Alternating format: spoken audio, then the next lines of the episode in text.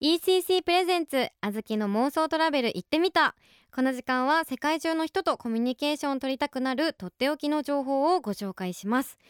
今日妄想旅行に出かけるのはトルコのカッパドキア。皆さん聞いたことありますか？トルコのカッパドキア。ね、私はなんか恋愛リアリティショーかなんかで 聞いたことあるかなってちょっとでも聞いたことあるかなっていうぐらいの知識だったんですけど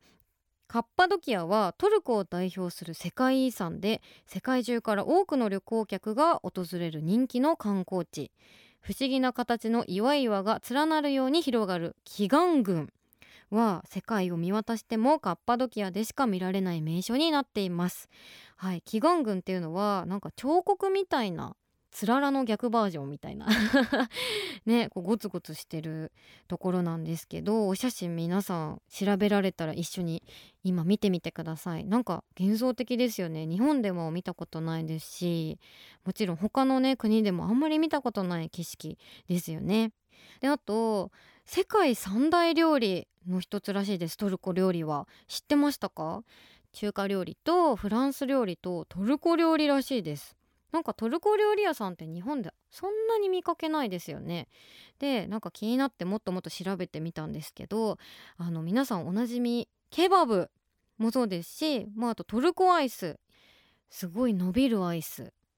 なんかコンビニとかでも買えますよねトルコアイス。今もあるのかな？なんか一時期私めちゃくちゃ食べました。あとサバサンドとかあと塩ヨーグルトっていうものもあるらしいです。デザートっていうよりかはお料理にかけるドレッシング的なとろみのある役割があるみたいで美味しそうですよね。ねあとそうあのヨーグルトの発祥の地だそうです。私ヨーグルトめちゃくちゃ好きなのですごいもうこれだけで行きたくなりましたあと皆さんごめんなさいまたこの時間に私食べ物の話してますね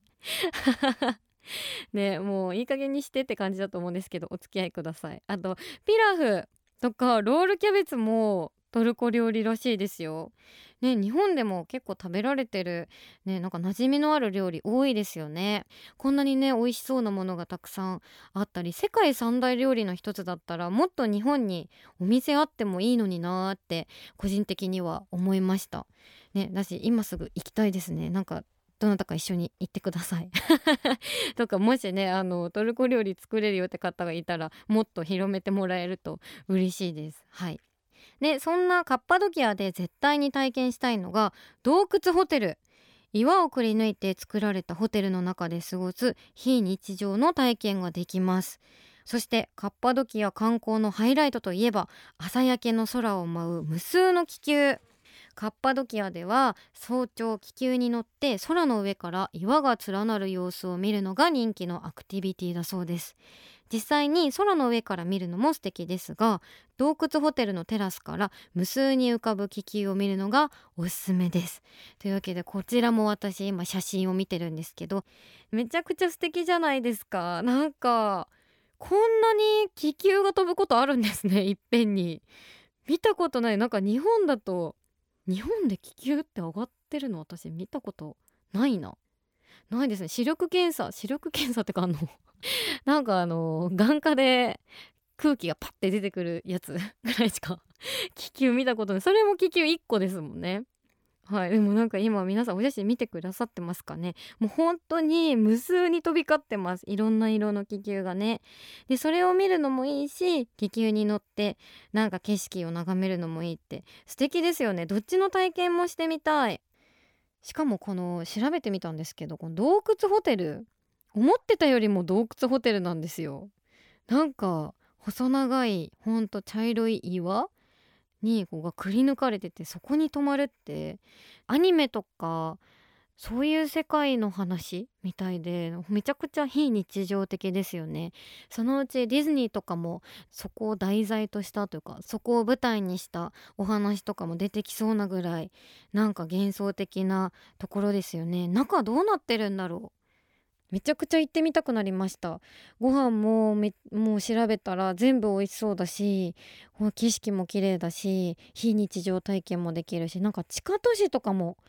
あるみたいです。なんかアリの巣って言ったら